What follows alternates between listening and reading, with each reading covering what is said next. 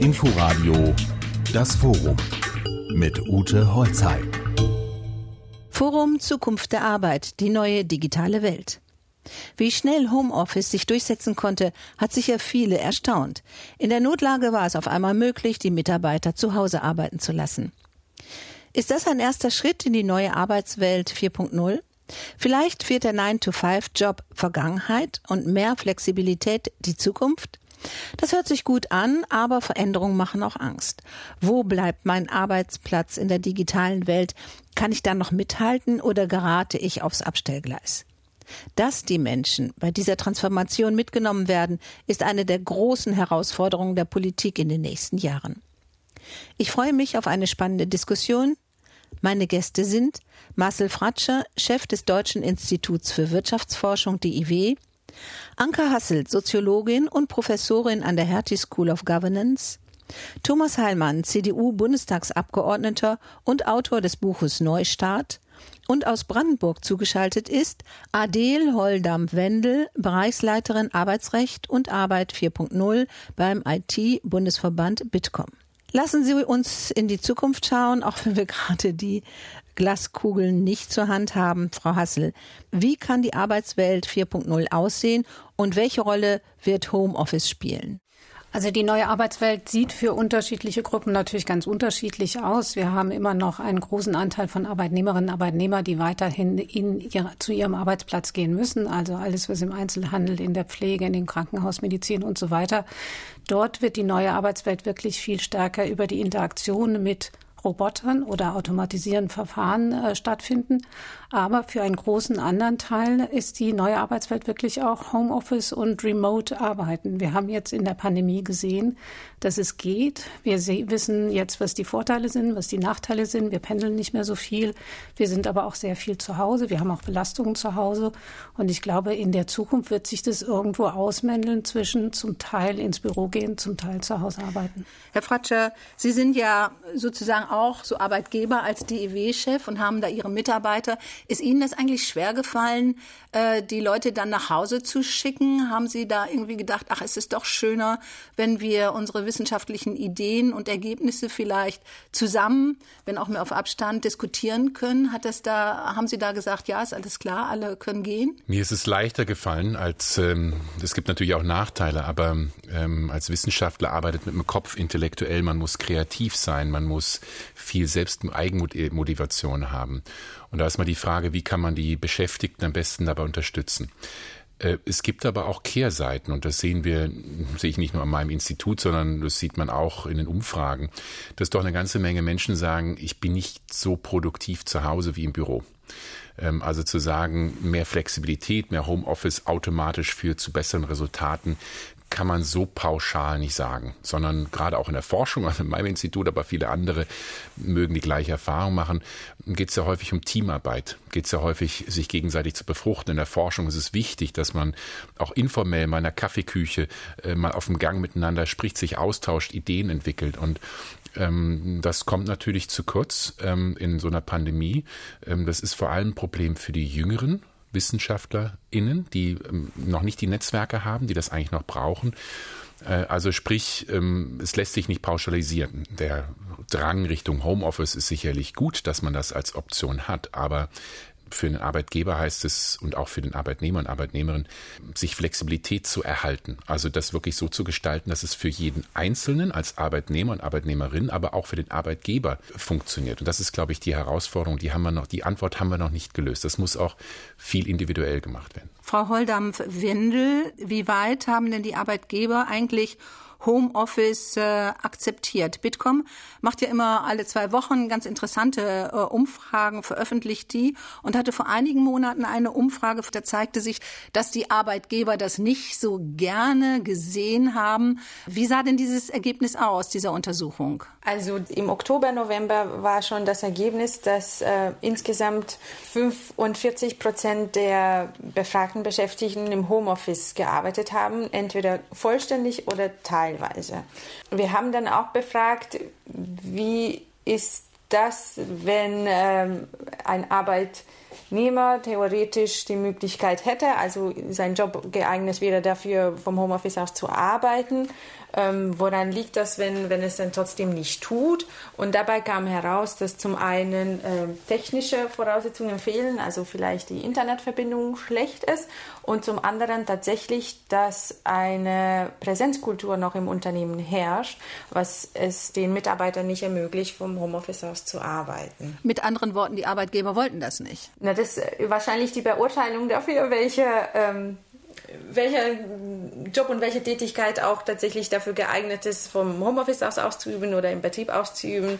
Das, ähm, da war wahrscheinlich eine Divergenz zwischen der Beurteilung des Arbeitgebers und, ähm, und der Beschäftigten, ja. Aber es äh, denke ich schon, dass bei vielen Unternehmen noch ein, ein Kulturwandel bevorsteht, äh, dass sie sich mehr auf flexible Arbeitsmodelle einstellen müssen Sonst wären sie nicht mehr länger attraktive Arbeitgeber. Ja, ich denke ja auch, äh, Homeoffice ist jetzt ja nicht irgendwie ein Selbstzweck, sondern das war, ist jetzt ja auch momentan so, dass die Arbeitnehmer geschützt werden sollen, dass sie sich nicht anstecken. Insofern ist das noch wichtiger, dass da die Unternehmen sich umstellen. Herr Heilmann, äh, müssen die Unternehmer da nicht noch mehr aktiv werden, dass noch mehr Arbeitnehmer, wenn sie damit einverstanden sind, nach Hause gehen? Wir waren unzufrieden. Man muss sagen, das ist vor allem die kleinere die KMUs waren, die da nicht teilweise super mitgezogen haben. Aber es gibt auch eine ganze Reihe von so einer Präsenzkultur, die sagen, und weiß ich nicht, uns zu teuer. Und insbesondere sind deren, sind deren Akten nicht digitalisiert gewesen. Das ist Haupt, der Haupthinderungsgrund. Ja, sie müssen ja ihre, irgendwie müssen sie ja an die Unterlagen kommen. Und wenn die eben nicht digitalisiert sind, ja, jetzt sind sie irgendwie ein 60-jähriger Inhaber von einer Zehn-Mann-Bude ähm, der sich seine E-Mails noch ausdrucken lässt. In so einem Unternehmen ist das natürlich auch wirklich schwierig. Ähm, ja, aber ich meine, es geht hier um die Gesundheit der Arbeitnehmer. Ne? Ich, ja, deswegen haben wir eine Menge gemacht. Wir, wir haben Druck gemacht. Wir müssen noch weiter Druck machen, weil es eine Restante von Arbeitgebern gibt und übrigens auch Arbeitnehmern, die sich dem Druck widersetzen und einfach trotzdem kommen und dann auch nicht ausreichende Hygienekonzepte vor Ort haben. Herr Heimann, lassen Sie uns mal über einen Gesetzentwurf äh, sprechen, den Sie jetzt auf den Weg gebracht haben. Das heißt nicht Sie, sondern Sie sitzen in einem Arbeitskreis Zukunft der Arbeit. Und dieser Arbeitskreis hat das erarbeitet. Erleichterung mobiler Arbeit. Wie sieht dieser Gesetzentwurf aus? Den können Sie jetzt nicht vollständig vorstellen, aber vielleicht die wichtigsten Punkte. Es stellen sich neue Fragen. Die trivialste ist, wie geht es mit der Versicherung? Äh, wenn ich mein Kind von der Kita abhole auf dem Weg zur Arbeit, bin ich versichert. Wenn ich jetzt in, in die Kita fahre, zurück nach Hause, wo ich im Homeoffice bin, bin ich dann versichert oder nicht? Das ist sozusagen ganz trivial. Wie ist das mit der Arbeitszeit? Das Homeoffice ist eine Verführung, deutlich länger zu arbeiten. Da kann man gar nicht drum herum reden. Es ist aber gleichzeitig natürlich eine enorme Flexibilisierung und erleichtert die Vereinbarkeit von Beruf und Familie, weil ich meine E-Mails, ich kann meinen Kindern in Ruhe zu Ende essen und ihnen noch eine Geschichte vorlesen, wenn sie klein genug sind und dann meine E-Mails machen. Ähm, und bin nicht gezwungen, bin nicht in einem anderen Korsett. Und dafür haben wir eine, wie ich finde, sehr intelligente Regelung gemacht, die an, an die Wissenschaftsregelung angelehnt ist. Entscheidende, der, der Kernkern ist, der Arbeitnehmer darf es völlig frei entscheiden oh. und der Arbeitgeber darf sich das nicht mal versprechen lassen. Also jede Vereinbarung, du machst aber noch um 23 Uhr, guckst du noch in deine E-Mails nichtig. Aber umgekehrt, der Arbeitnehmer darf sagen, ich beantworte sie eben erst um 23 Uhr. Dann haben wir gesagt, es gibt ein Recht auf Nichterreichbarkeit, äh, wenn ich äh, mobil arbeite. Das heißt, derjenige, der mir dann eine Mail schickt oder sonst eine Nachricht, äh, egal über welches System, kriegt eine Nachricht und sagt, ihr arbeitet wieder am Montag um neun und dann wird ihr diese Meldung zugestellt und sie wird ihr auch bis dahin nicht technisch zugestellt. So, sie können gar nicht antworten, weil sie kriegen sie nicht. Ein großes okay. Thema wäre ja auch noch, äh, wer bezahlt eigentlich dann die Lampe, den Schreibtisch, den Stuhl? Haben Sie das irgendwie geregelt? Ja, das ist jetzt so ein steuerrechtliches Problem, weil wenn Sie jetzt einen äh, Internetanschluss haben, dann gucken Sie ja abends auf demselben Internetanschluss auch Netflix was eindeutig privat ist. Und dann ist das eine ist das eine geldwerte Leistung und die müsste eigentlich versteuert werden. Das müssen wir klären, dass das keine geldwerte Leistung ist, sondern dass der Arbeitgeber es zahlen kann. Und die, die Zahlungsregelung, die wir vorschlagen, ist ganz einfach. Der zahlt, der es will. Also wenn der Arbeitgeber sagt, du kannst gerne hier zu Hause, du kannst gerne bei mir im Büro arbeiten, wenn du willst, gehst halt nach Hause, dann muss ich den Internetanschluss als Arbeitnehmer bezahlen, weil es mein Vergnügen ist. Wenn der Arbeitgeber sagt, ich möchte, weil ich Büroraum spare, dass du zwei Tage die Woche irgendwo arbeitest, dann ist der Arbeitgeber dran. Okay, jetzt möchte ich gerne von den, Ja, genau, von unseren Experten wissen, was halten Sie davon, Frau Hassel?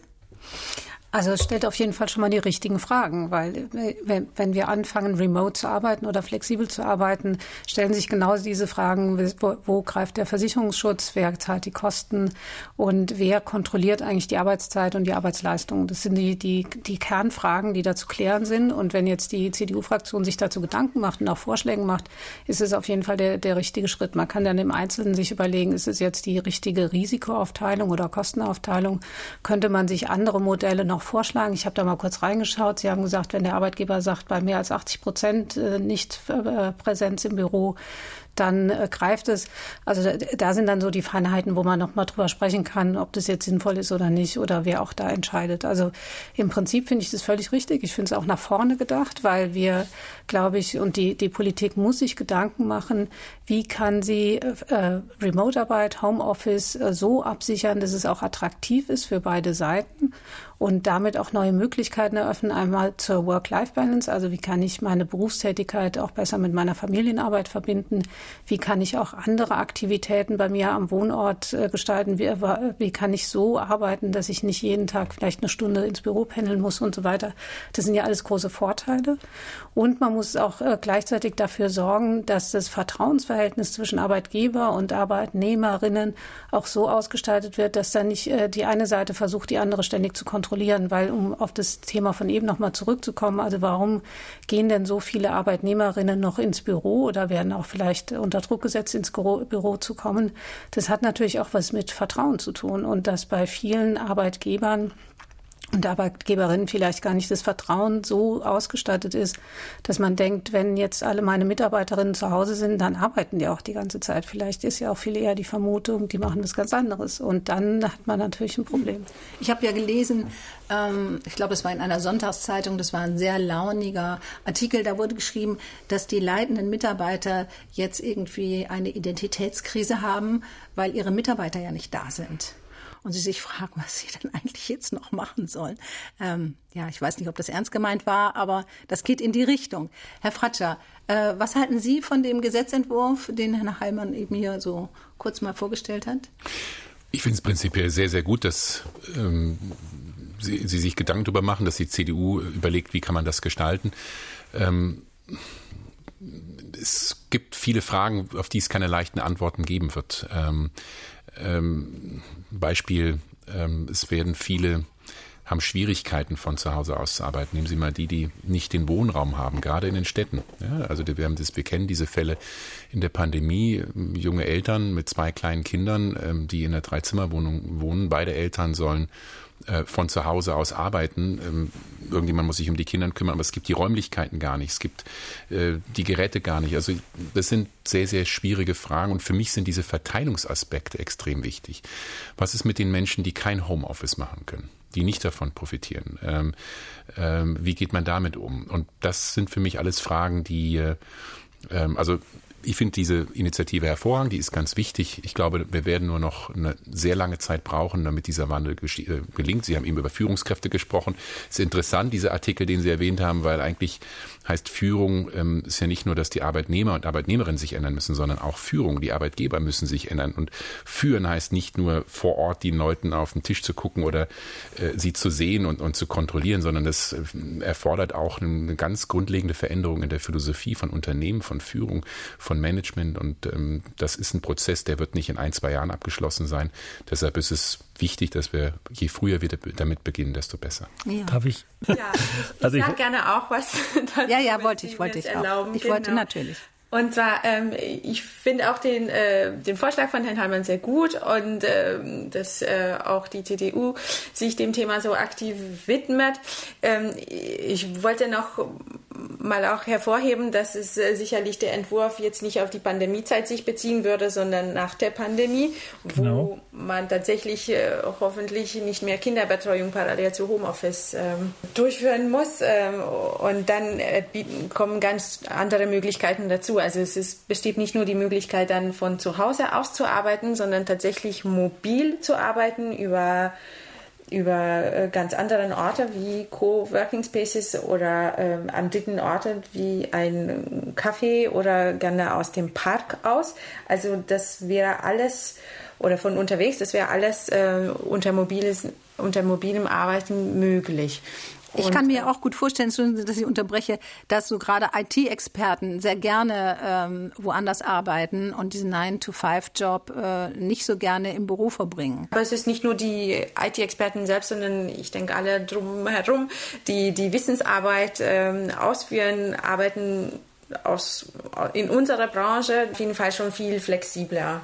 Also jetzt schon. Und ja. ähm, nach der Corona-Pandemie wird es sicherlich noch flexibler sein und noch verbreiteter. Führt die Digitalisierung zu Massenentlassungen? Da gibt es viele Ängste vor den Robotern, die unsere Arbeit übernehmen, die künstliche Intelligenz, die uns das Denken abnehmen könnte, der Quantencomputer, dessen Leistung alles übersteigt, was wir bis heute kennen. Und dieser Wandel ins Ungewisse macht natürlich Angst und darüber wollen wir jetzt diskutieren.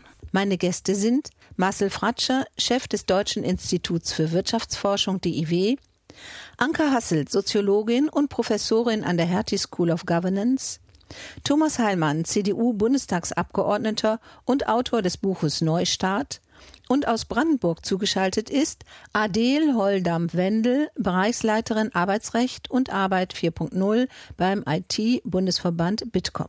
Frau Hassel, Verstehen Sie diese Ängste? Wie sehen Sie das?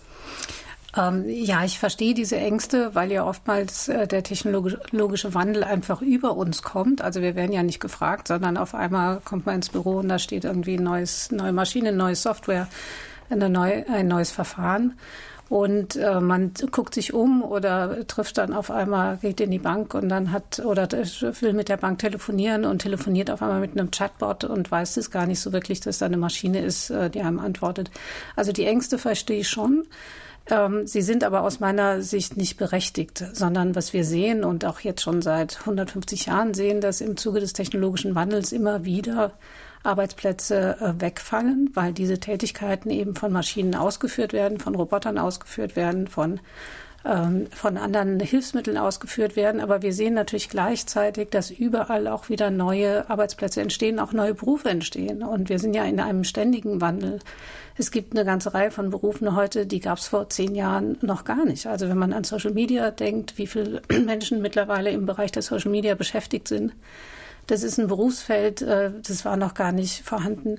Wenn wir uns anschauen, wie viele Menschen mittlerweile in den Bereichen Gesundheit, Erziehung und äh, Heilberufen beschäftigt sind, die gab es vielleicht vor zehn Jahren schon, aber nicht in dem Ausmaß, wie es sie heute gibt. Also es gibt eine ganze neue Entwicklung zu neuen Berufen und es sind halt die Berufen am Menschen, die Herr Fratscher eben schon erwähnt hat ähm, die sogenannten Nicht-Routine-Tätigkeiten ausüben, da wird der Mensch gebraucht. Und wir sollten uns eigentlich freuen darüber, dass wir über Produktivitätsgewinne die Möglichkeit haben, Menschen auch dort einzusetzen, wo sie gebraucht werden, nämlich in der Pflege zum Beispiel oder in der Erziehung, wo wir noch viel mehr Menschen eigentlich beschäftigen könnten, um den Menschen zu helfen, die sie eigentlich brauchen.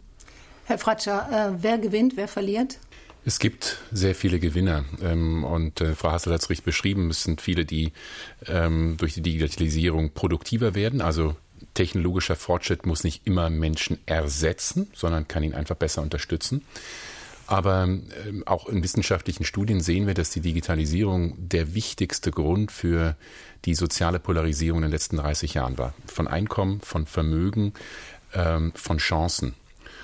Und ich bin völlig bei Ihnen, Frau Hassel, zu sagen, über 150, 200 Jahre seit der industriellen Revolution hat technologischer Fortschritt viel Wohlstand, viel Wohlergehen, Gesundheit, höhere Lebenserwartung gebracht. Aber meine große Sorge heute ist, dass ist die Geschwindigkeit des technologischen Wandels.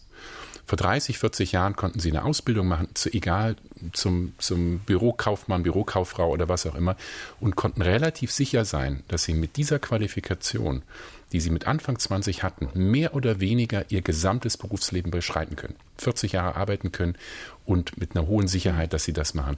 Heute, wenn sie heute mit 20, 22 einen Berufsabschluss machen, können Sie ziemlich sicher sein, dass Sie, dass sich Ihr Berufsbild, das, was Sie tun, was Sie brauchen an Qualifikationen, brauchen, grundlegend verändern wird. Und zwar nicht über 40 Jahre, sondern über 10 Jahre.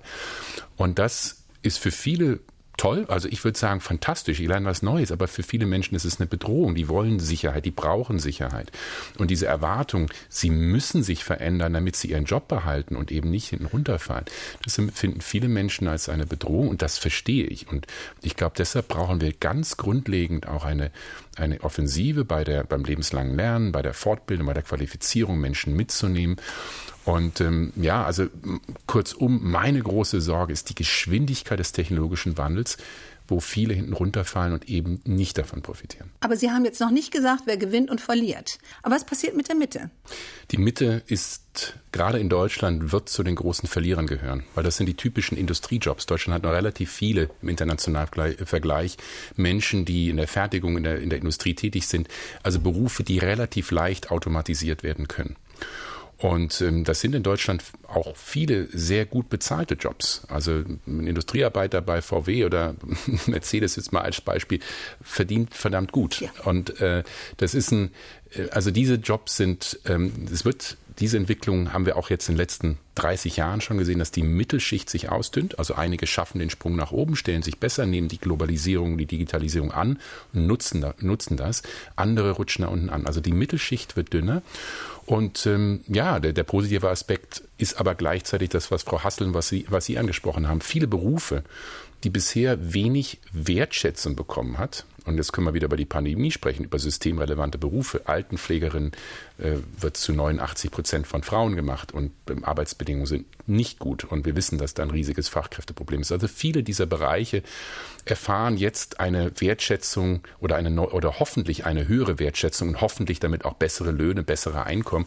Das ist der positive Aspekt. Aber die Mittelschicht, gerade in Deutschland, einem Industrieland wie Deutschland, leidet darunter stark und das wird sich in der Zukunft fortsetzen. Ja, Frau Holdam-Wendel, die IT-Branche hat ja ganz andere Probleme. Sie haben in diesem Jahr oder in dieser Zeit, wollen wir es mal so sagen, äh, schon zu wenig äh, Fachleute, 86.000 IT-Spezialisten fehlen. Ich frage mich da immer, wie wollen wir das eigentlich mit der Digitalisierung hinkriegen, wenn jetzt schon fast 100.000 fehlen? Ich würde ganz noch ähm, zu dem vorherigen Punkt was sagen. Ähm, und zwar, die meisten Studien gehen davon aus, dass die Auswirkungen der Digitalisierung auf das Gesamtniveau der Beschäftigung nicht so groß werden, also auf das Gesamtniveau. Das werden nicht so viele Jobs wegfallen, äh, wie neue entstehen werden. Also eine Bilanz wird wahrscheinlich mehr oder weniger hergestellt. Wo aber die großen Umbrüche passieren werden, sind dann Verschiebungen zwischen Branchen, zwischen Berufen und auch am Anforderungsniveaus an einzelnen Berufen.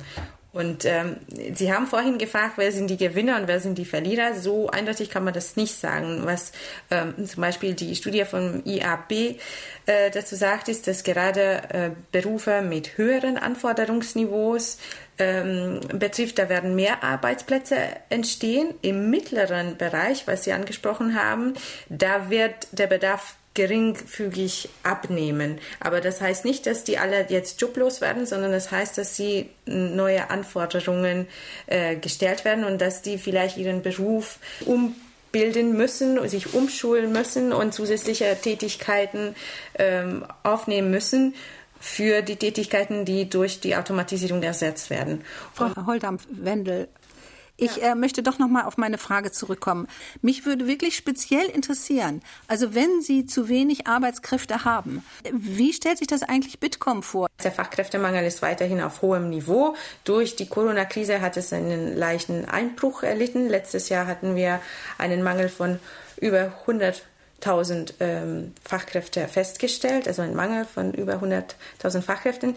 Und äh, da muss man gezielt dagegen steuern mit mehr äh, Ausbildung in MINT-Fächern, auch dass mehr Mädchen und Frauen sich für äh, technische Berufe entscheiden, gegebenenfalls mit äh, spezielle Studiengänge äh, für Frauen, die es ja auch schon in manchen Hochschulen gibt. Wir müssen ähm, schauen, dass wir noch wir die Verfahren für die Einstellung ähm, von IT-Fachkräften aus Drittländern erleichtern, dass wir eine qualifizierte Zuwanderung im IT-Bereich äh, noch einfacher schaffen und vielleicht die ganze ähm, Prozesse digitalisieren und äh, mehr den ausländischen Fachkräften mit Beratung auf englischer Sprache, mit äh, unterstützenden Tools und oder Chatbots, wo sie ihre Fragen stellen können, ähm, einfach das unterstützen und die, die zur Seite stehen. Ja, das ist ja auch dringend notwendig. Also wenn man, Sie sagten, sprachen eben gerade von der Zahl von 100.000, das ist natürlich auch wichtig, dass, dass Menschen hier ins Land kommen, hochqualifiziert, die dann hier entsprechend auch arbeiten können. Äh, Herr Heilmann, haben Sie jetzt noch ganz viel zu sagen oder dann würde ich noch eine Frage stellen wollen? Ich wollte nur auf Ihre Frage antworten. Ja. Diejenigen, die heute Routinearbeit machen in der Bürokratie, und zwar auch in der unternehmerischen Bürokratie, die, sind, die Jobs fallen am stärksten weg, weil das alles automatisiert ist. Die normale Buchhalterin, äh, da gibt es eine hohe Automatisierung. Ich glaube nicht, dass Herr Fratscher recht hat, dass in der Industrie so viel wegfällt. Da gibt es Umstellungen von Verbrenner auf Elektro. Das ist, hat aber nichts mit Digitalisierung zu tun, sondern aber andere Gründe. Aber da gibt es äh, Berufsfelder, die da wegfallen. Aber im Kern ist die Industrie ja schon sehr stark automatisiert. Und deswegen äh, wird die Digitalisierung da eher nochmal neue Anforderungen und zu einer Massenindividualisierung der Produkte führen. Der Hauptverlierer, um auf Ihre Fragen zu stellen, ist derjenige, der heute der Formulare bearbeitet, um es mal ganz anfassbar zu machen, egal wo. Und ähm, da wird es die stärkste Automatisierung geben. Und für die müssen wir was tun, weil wir brauchen diese Menschen in anderen Berufen und wir müssen ihnen helfen, von dem einen Beruf in den anderen zu kommen. Ich bin optimistisch. Heute arbeiten bereits 50 Prozent der 35-Jährigen nicht mehr in dem Beruf, in dem sie mal ausgebildet waren. Wir reden nicht über die 55, wir reden über die 35-Jährigen. Das heißt, die Menschen sind flexibler, als man denkt. Und wir sollten ihnen auch einen gewissen Optimismus geben, weil dann mit Optimismus wird es auch leichter. Wir brauchen sie ja. Das heißt, es gibt ja eine Nachfrage nach den Arbeitskräften. Also auch die jetzige Corona-Generation, die in den Schulen natürlich Nachteile hat. Wenn die neugierig bleiben und wenn die ein bisschen engagiert bleiben, dann werden die alle einen Job kriegen. Naja, ja, aber wollen. sehr viele Menschen ohne Schulabschluss. Also äh, ich gebe Ihnen recht, aber die Polarisierung wird damit nicht, das Problem für viele wird, wird damit nicht, nicht leicht. Herr Fratscher, in diesem Zusammenhang fordern Sie ja in Ihrem Buch äh, die neue Aufklärung, einen Staatsfonds aufzulegen. Könnten Sie den mal kurz vorstellen? Wie soll der aussehen und wie soll der sich finanzieren? Die Idee des Staatsfonds hängt jetzt nicht unbedingt mit dem Arbeitsmarkt zusammen, sondern wenn man sich anschaut, ähm, wie sich die Vermögen äh, in Deutschland verändert haben und ähm, auch durch die Digitalisierung haben Unternehmen enorm an Wert gewonnen. Denkt man mal an Tesla oder Amazon, aber auch viele deutsche Unternehmen. Davon profitieren einige wenige. Ja, wir in Deutschland haben eine sehr ungleiche Vermögensverteilung. Es sind sehr viele Menschen, die keine Aktien haben. Es sind sehr viele Menschen, die überhaupt gar nicht sparen können. Wir haben ungefähr 40 Prozent der Deutschen, die kein Vermögen aufbauen können, sich schwer absichern können. Und die Idee des Staatsfonds ist es, dass nicht nur einige wenige an diesem Digitalisierungsschub, an diesem Wirtschaftsboom teilhaben, sondern die gesamte Gesellschaft. Und so sagen, wir wollen die Vorteile, äh, den Wohlstand dieser des, dieses technologischen Wandels möglichst breit in der Gesellschaft verteilen und möglichst breite Teilhabe haben. Und die Idee eines Staatsfonds ist, dass der Staat ähm, ähnlich wie das der norwegische Staatsfonds macht, wie das andere machen, letztlich sich an Unternehmen zu einer Minderheit beteiligt. Also der Staat soll jetzt nicht Unternehmen lenken, ganz und gar nicht, aber letztlich eine Teilhabe für die Menschen ermöglichen an diesem wirtschaftlichen Aufschwung oder wirtschaftlichen Transformation teilhaben. Das ist eine Idee, aber zum Beispiel könnte der Staat das Geld auch nutzen, um beispielsweise Pflege im Alter finanzierbar zu machen. Das ist ja eine der riesigen Herausforderungen. Es kommt eine riesige Welle an Kosten für die gesetzliche Rentenversicherung, für die Pflege im Alter zu. Wir haben eine sehr stark alternde Gesellschaft. Und das ist für mich nach wie vor eine völlig ungelöste Frage, wo die Politik bisher nichts geliefert hat, wie denn das langfristig äh, finanziert werden soll. Und das ist eine Idee, um Menschen letztlich auch im Alter nicht nur eine Teilhabe zu ermöglichen, sondern auch eine adäquate soziale Absicherung. Einspruche. Wir haben, wir haben in, also ich selber habe in meinem Buch Neustart eine Doppelrente vorgeschlagen, die diesem Staatsfonds-Idee ja sehr nahe kommt. Das haben wir auf vielen Seiten ausgearbeitet und wird jetzt wohl Bestandteil des CDU-Wahlprogramms. Jedenfalls hat es die Unterkommission schon mal beschlossen. Ja, da sehe ich wirklich die, die Politik in der Pflicht. Und ich freut mich, Herr Heilmann, dass Sie diesen Vorschlag gemacht haben. Ich bin sehr skeptisch, dass die nächste Bundesregierung das umsetzen wird. Frau Hassel, was halten Sie davon? Also es gibt ja viele Möglichkeiten zu adressieren. Die, die Frage ist wirklich, was ist das größte Problem? Und ich glaube auch, dass die große ähm, Vermögensungleichheit in Deutschland tatsächlich ein Problem ist, weil wir ja mittlerweile alle erkannt haben, dass in Deutschland die Vermögensungleichheit äh, ähnlich auf einem ähnlichen Niveau ist wie in den USA, also längst nicht mehr so. Wir hatten ja immer das Gefühl, in einer so, äh, sozialen Marktwirtschaft leben wir in einem eher sozialdemokratischen Zeitalter oder in einem Zeitalter, wo wir wirklich auch eine gewisse Verteilungsgerechtigkeit haben. Die haben wir de facto eigentlich nicht. Auch im europäischen Vergleich schneiden wir da schlecht ab. Und ähm, dieses Problem muss adressiert werden. Also die, die Frage, also oder die, die Möglichkeit, es jetzt über Renten zu organisieren oder sich darauf zu beziehen, ist die eine. Die andere ist natürlich äh, die, die Frage der Besteuerung, Erbschaftssteuer, Vermögensteuer und so weiter. Aber eine dritte Möglichkeit ist natürlich auch über die Löhne und Gehälter. Also wenn die Menschen gerade im unteren Bereich des Arbeitsmarktes mehr verdienen würden, dann hätten sie natürlich auch ganz andere Rentenansprüche und man könnte vieles von dem, was jetzt an Einkommensungleichheit ist und dann auch mittelbar in der Vermögensungleichheit auch über Löhne und Gehälter adressieren. Und damit hätte man natürlich auch die, wir haben ja eben die Pflegekräfte angesprochen, damit hätte man natürlich noch eine ganze Reihe von anderen Fragen adressiert. Also ich will nur sagen, es gibt sehr viele unterschiedliche Instrumente. Wahrscheinlich wird man auch mehr als eins brauchen, aber man müsste doch proaktiver mal überlegen, wo, mit welchem fangen wir denn jetzt an? Hm. Naja, das Problem wird ja auch noch schärfer, was wir auch besprochen hatten, dass die Einkommenssituation mit der Digitalisierung ja auseinanderbricht. Nicht? Wir haben auf der einen Seite dann die gut verdienen, die hochqualifiziert sind, die in dem Prozess drin sitzen, und wir haben auf der anderen Seite die Dienstleister, die vielleicht, hoffen wir es, besser verdienen, aber sicherlich nicht so ein hohes Einkommen haben wie die äh, spezialisierten Akademiker. Und da haben wir ja noch mal eine Trennung. Und was man ja eigentlich sieht und was einem auch so ein bisschen Angst macht, ist, äh, dass der Mittelstand immer weiter weggedrückt wird. Frau Holdampf-Wendel, wie sehen Sie denn die Diskussion? Äh, sehen Sie auch dieses Problem? Es gibt hier so viel Ungerechtigkeiten, da muss was geschehen?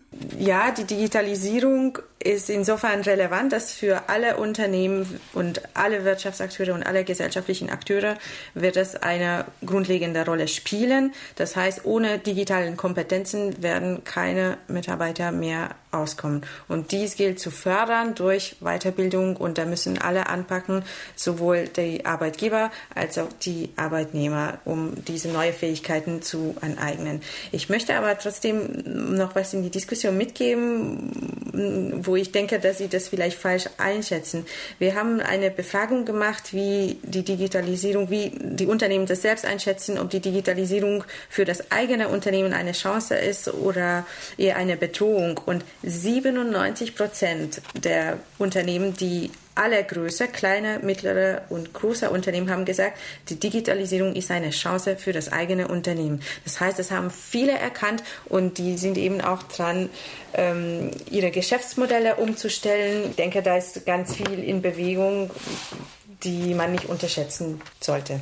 Deutschland ist reich geworden mit kreativen, technischen, hervorragenden industriellen Produkten. Da steht Deutschland international an der Spitze. Doch wir befinden uns jetzt im postindustriellen Zeitalter, dem tiefgreifende Umwälzungen bevorstehen. Es ist die Digitalisierung, die die Wirtschaft vor große Herausforderungen stellt. Die Technologieunternehmen Google, Amazon, Facebook, Apple und Microsoft zeigen mit ihren unglaublichen Erfolgen, welche Kraft digitale Geschäftsideen haben. Herr Fratscher, wie sind wir aufgestellt digital? Sind wir da schon so im Mittelfeld, auch im internationalen Vergleich? Sind wir da gut aufgestellt? Kann man sich da zurücklehnen und sagen, wir sind auf einem guten Weg? Ich will ja gerne optimistisch sein, aber hier bin ich eher kritisch. Ich glaube, wir hinken weit hinterher als Volkswirtschaft Deutschland, ähm, zumal unser Wirtschaftsmodell das uns in der Vergangenheit, in den letzten 70 Jahren stark gemacht hat, ganz stark von globaler Wettbewerbsfähigkeit abhängt, also der Fähigkeit deutscher Unternehmen global führend zu bleiben. Wir sehen, dass in vielen wichtigen Wirtschaftsbereichen, die mit der Digitalisierung, mit Informations- und Kommunikationstechnologien zu tun hat, Deutschland hinterherhinkt. Nehmen Sie die Amazons, die Apples, die Googles der Welt. Ähm, das sind fast ausschließlich Unternehmen, die in USA oder in China oder in Asien sitzen das Problem in Deutschland ist vielschichtig. Einmal fehlen uns, glaube ich, die Kompetenzen. Ähm, muss ich auch wieder eine Kritik an die Politik richten, sagen, ich habe das Gefühl, es besteht keine wirkliche Strategie in der Politik, in der Bundesregierung zu sagen, wie will man damit umgehen. Kann man überlegen, ob man digitale Digitalisierungsministerien macht. Also Kompetenzen aufbauen ist wichtig. Zweite, Infrastruktur. Deutschland hat eine der schlechtesten digitalen Infrastrukturen, was Breitband, was Glasfaser betrifft im internationalen Vergleich. Und wenn Sie eben äh, über Unternehmen sprechen, Unternehmen, die, die die Transformation machen müssen, dann brauchen die eine leistungsfähige digitale Infrastruktur. Und dann, Entschuldigung, jetzt muss ich doch eine Politikerin kritisieren, die sagt, nicht an jeder Milchkanne muss ein schnelles Internet sein. Doch, dieses Bewusstsein, wir brauchen eine top digitale Infrastruktur. Und da ist Deutschland seit zehn Jahren dran gescheitert äh, weil man sagt, ja, die Privaten machen das, die Privaten sollten es auch machen, aber es funktioniert nicht. Wir brauchen viel mehr Investitionen in, in Forschung und Entwicklung das zu tun. Vierter Bereich, diese Themen Digitalisierung, künstliche Intelligenz, das sind Themen, wir Ökonomen nennen das Winner takes all. Das hat große Skaleneffekte. Also sie, um das wirklich effizient zu machen, müssen sie richtig groß sein. Das heißt, sie brauchen einen richtig großen Markt.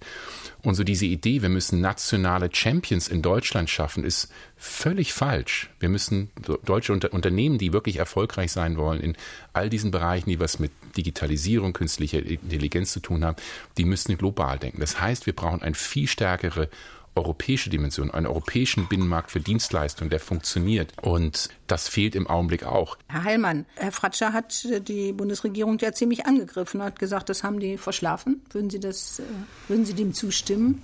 Ich würde dem Teil verschlafen zustimmen. Es ist aber ein gesamtgesellschaftliches Verschlafen, am Unternehmen verschlafen, am Länder verschlafen, Kommunen verschlafen. Das Problem ist ziemlich umfassend. Und die Corona-Pandemie hat uns da Gott sei Dank aufgeweckt. Ich äh, bin einer der, glaube ich, frühen Mahner gewesen, dass wir Dinge ändern müssen und bin damit nicht durchgedrungen. Und jetzt, wo wir alle feststellen, dass wir ja wohl keine einheitliche Software bei Gesundheitsämtern durchkriegen und die noch faxen müssen, kriege ich eine ganz andere Aufmerksamkeit, um es aus allen Parteien zu sagen, irgendwie hast du doch recht, du hast ja immer gesagt, das funktioniert nicht, jetzt müssen wir doch nochmal dann dich fragen, warum jetzt eigentlich nicht. Und das ist eine Verkettung von mehreren Faktoren es gibt nicht den einen Schlüssel, der uns in der Digitalisierung nach vorne bringt, sondern es sind eher ein paar hundert Maßnahmen, die wir machen müssen. Und die müssen wir dann eigentlich auch mal entschlossen machen. Das ist das Entscheidende. Sie haben ja ein Buch geschrieben, Neustart. Das hatte ich ja am Anfang, als ich Sie vorgestellt hatte, also mit zwei A, es sollte kein Start sein mit R, sondern Neustart geschrieben. Und da sind sie ja äh, wirklich auch witzig, nicht? Da schreiben sie, also wir müssen mal hier einen staatlichen Mutanfall bekommen, nicht Wutanfall, vielleicht auch, aber Mutanfall. Und da bringen sie ja ganz viele Themen auf den Tisch, nicht? Also ich habe das Gefühl, sie wollen da die äh, gesamte Verwaltung, Politik, äh, Behörden, Verwaltung auf den Kopf stellen. Wir haben ein Vorbild. Vor 200 Jahren, nachdem Preußen gegen Napoleon verloren hat, haben Stein und Hardenberg den deutschen Staat einfach einmal umgekrempelt. Und das war extrem erfolgreich. Und ohne dieses Umkrempeln wären die sogenannten Gründerjahre, die wir ja in den schönen Häusern äh, überall noch sehen, äh, nicht möglich gewesen. Und eigentlich müssen wir das selber auch machen. Wir müssen den Staat einmal umkrempeln. Und das haben wir aufgeschrieben. Und ähm, ich bin äh, eigentlich relativ stolz, dass meine Kollegen und ich, ich habe das ja nicht alleine gemacht, inzwischen eigentlich alle führenden Unionspolitiker davon überzeugt haben. Also Armin Laschet redet in jeder seiner Rede über das Modernisierungsjahrzehnt, das wir jetzt brauchen. Brinkhaus sagt, wir brauchen eine Modernisierungsrevolution. Das sind jetzt ja alles Begriffe, aber was er meint und was die meinen und was auch Markus Söder meint, das hat also jetzt auch gar nichts mit aktuellen Personalfragen zu tun, ist, wir müssen uns aufmachen, und wir brauchen den Föderalismus natürlich weiter, aber wir müssen die inneren Mechanismen des Föderalismus, die müssen wir dringend anpassen, weil er funktioniert nicht. Wir sehen es ja, dass er nicht funktioniert. Ich meine, wenn die Corona-Pandemie etwas gesagt hat, wir, wir können uns immer noch mit, mit, mit Nachbarländern vergleichen, wie wir es keine nennen. Da funktionieren wir immer noch deutlich besser als die, aber wir funktionieren nicht so gut, wie es sein könnte. Und ich finde, wir müssen den Anspruch haben, und dafür müssen sie 4,7 Millionen Beschäftigte im öffentlichen Dienst bewegen. Und ähm, die, das, das, geht nicht, das geht nicht einfach nur von oben diktiert, sondern das, da, muss es auch eine breite Akzeptanz in der Bevölkerung geben, dass wir das ändern. Und dieser Zeitpunkt ist, glaube ich, jetzt gekommen. Und der wäre vor zehn Jahren, glaube ich, jetzt keine Bereich, hätten alle gesagt, was will der und so. Also das, das, sie können, sie können in einer Demokratie nicht einfach von oben anordnen, wir machen jetzt alles anders.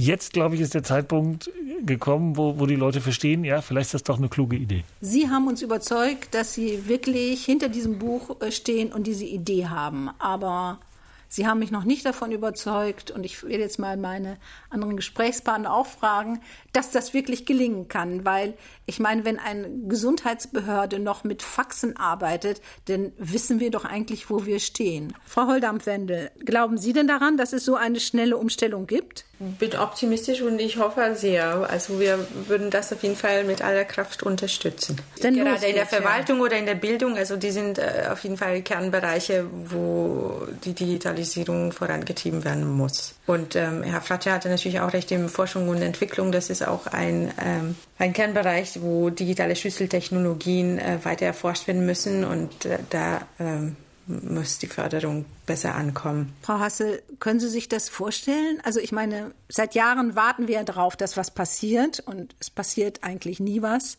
Und äh, jetzt soll es losgehen. Kann man sich das so vorstellen? Und Ihrer Meinung nach, welche Bereiche müssten denn sofort umgestellt werden, sofort auf den Kopf gestellt werden? Also ich kann mir das vorstellen und ich bin ja auch sehr positiv überrascht über die Äußerungen jetzt äh, von dem CDU-Vorsitzenden, äh, aber auch von anderen äh, politisch Verantwortlichen, dass dieses Problem tatsächlich ähm, dort angekommen ist. Und vor zwei bis drei, selbst vor zwei bis drei Jahren war das noch nicht so. Also wir haben ja sehr lange Zeit damit verbracht, die Wiedervereinigung herzustellen. Dann haben wir jetzt sehr viel Zeit damit verbracht, uns über die Schuldenbremse auseinanderzusetzen, zu sagen, der deutsche Staat darf sich nicht mehr verschulden, wir müssen sparen, sparen, sparen. Wir haben ja sehr viel, vieles dieser Probleme sind ja quasi Folgen von äh, mangelnden öffentlichen Investitionen, weil der Staat ständig gespart hat. Und jetzt sehen wir die Folgen davon. Also wir, wir sehen die Folgen von Jahrzehnten quasi Sparpolitik und äh, mangelnder Investitionsbereitschaft durch die öffentliche Hand. So, wenn Sie fragen, wo muss man denn da loslegen? Wir müssen digitalisieren in, in der Bildung, in den Schulen, in den Hochschulen.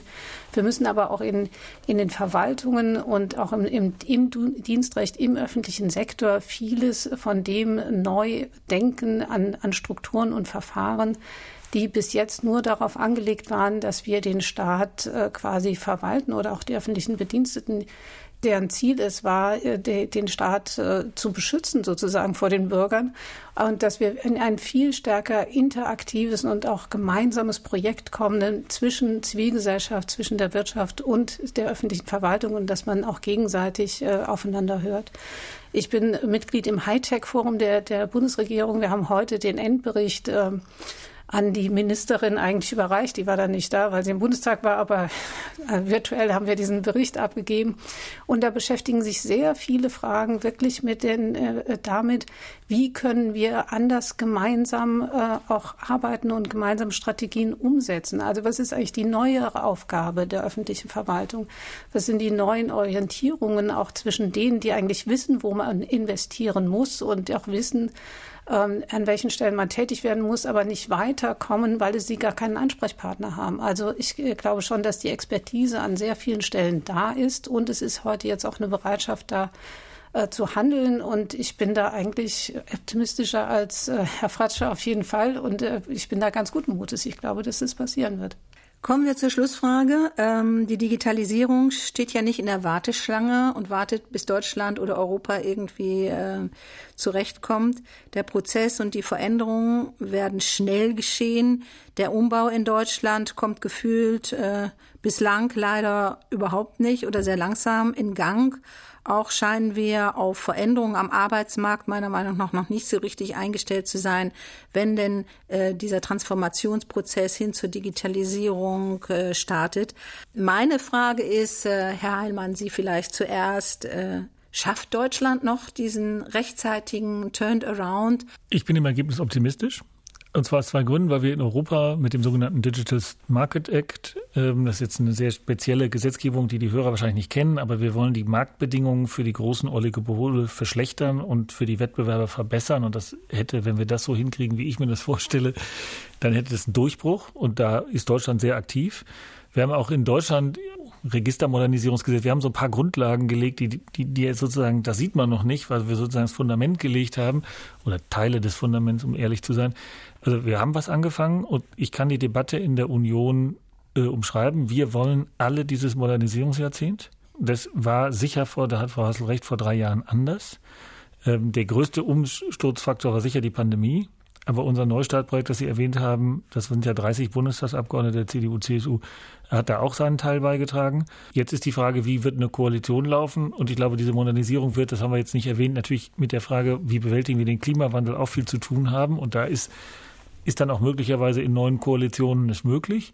Jetzt haben wir erstmal Pandemiebekämpfung, dann haben wir Bundestagswahlkampf Und dann allerdings müssen wir uns wirklich auf den Weg machen. Frau Holdampf-Wendel, wie sehen Sie denn das persönlich? Äh, haben Sie das Gefühl, dass wir das schaffen können in Deutschland, die Wende? Also ich denke schon, dass äh, tatsächlich sehr schnell jetzt Weichen gestellt werden müssen. Und Herr Heilmann hat ja auch äh, das Thema Bildung angesprochen. Das würden wir sehr unterstützen, wenn dort ein Föderalismusreform 3.0 zustande käme und tatsächlich bundesweite Mindeststandards gesetzt werden könnten für alle Schulen, die, äh, was die Bildungsplattformen angeht ähm, und dass dort auch die Fördergelder aus dem Digitalpakt tatsächlich dann auch an Schulen ankommen, dass bei den Lehrern auch das, ähm, die Fortbildung entsprechend angepasst wird, dass sie tatsächlich auf mehr digitale Inhalte umstellen können.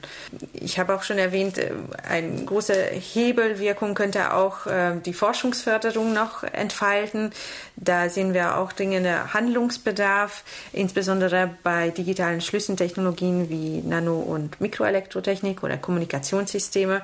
Und wir können durchaus auf äh, Bereiche bauen, die, wo Deutschland schon eine gute Ausgangsbasis hat und ähm, wo die ähm, globalen Märkte auch sich sehr stark entwickeln. Also zum Beispiel beim autonomen Fahren oder beim äh, künstlicher Intelligenz gestützten Medizin wäre auch noch so ein Bereich. Frau Hassel, ähm, haben Sie denn Zutrauen, dass Deutschland, dass Europa diesen Turnaround schafft und äh, konkurrenzfähig bleibt. Ich meine, wir haben ja auch enorme Konkurrenz, die Chinesen, wir haben die USA, große Konkurrenten und wir stehen hinten an. Also schaffen wir das noch oder sind Sie optimistisch oder würden Sie sagen, das wird schwierig? Das wird schwierig, aber ich bin optimistisch und ich glaube, ich, wir, ich bin optimistisch eben, weil der Problemdruck steigt. Also zum Teil ähm, haben wir auch das, die, die Probleme heute mit der mangelnden Digitalisierung, weil Deutschland über einen langen Zeitraum auch einfach sehr erfolgreich war. Also wir haben eine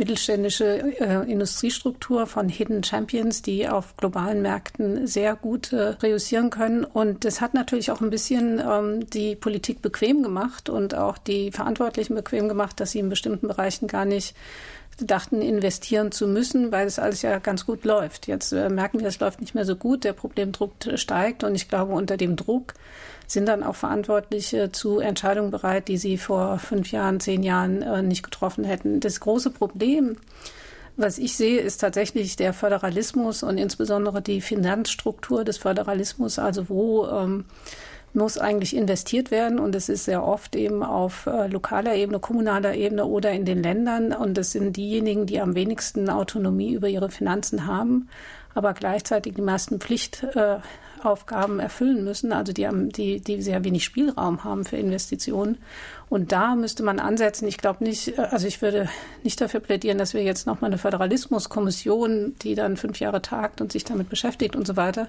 sondern dass man sich äh, wirklich auf äh, das Bund und Länder gemeinsam überlegen, wie können sie die Investitionen, die notwendig sind, stemmen und wie können Sie neue Verfahren entwickeln, dass es auch relativ schnell geht und einfach geht, ohne dass man jetzt gleich das Grundgesetz dafür ändern muss. Herr Fratscher? Ich würde ja gerne mit einem irgendwas Optimistischem enden und äh, vielleicht ein optimistischer und ein skeptisch, äh, eher skeptischer Gedanke. Ich glaube, worüber wir noch nicht gesprochen haben, wenn man so die ganz große Perspektive nimmt, was mich optimistisch ähm, stimmt, auch nach dieser Pandemie, ist, dass wir eigentlich einen sehr guten Gesellschaftsvertrag mit der sozialen Marktwirtschaft haben, um Menschen zu mobilisieren, um wirklich Menschen mitzunehmen. Das ist, glaube ich, extrem wichtig in dieser Zeit der Digitalisierung. Was mich sehr skeptisch macht, ich glaube, was wir in Deutschland brauchen und nicht haben, noch nicht haben, ist ein grundlegender Bewusstseinswandel. Und wenn ich die politischen Diskussionen höre um Schuldenbremse über Europa, habe ich das Gefühl, viele wollen einfach wieder zum Status quo zurück. Also wieder zurück zuvor der Krise, da war doch alles gut.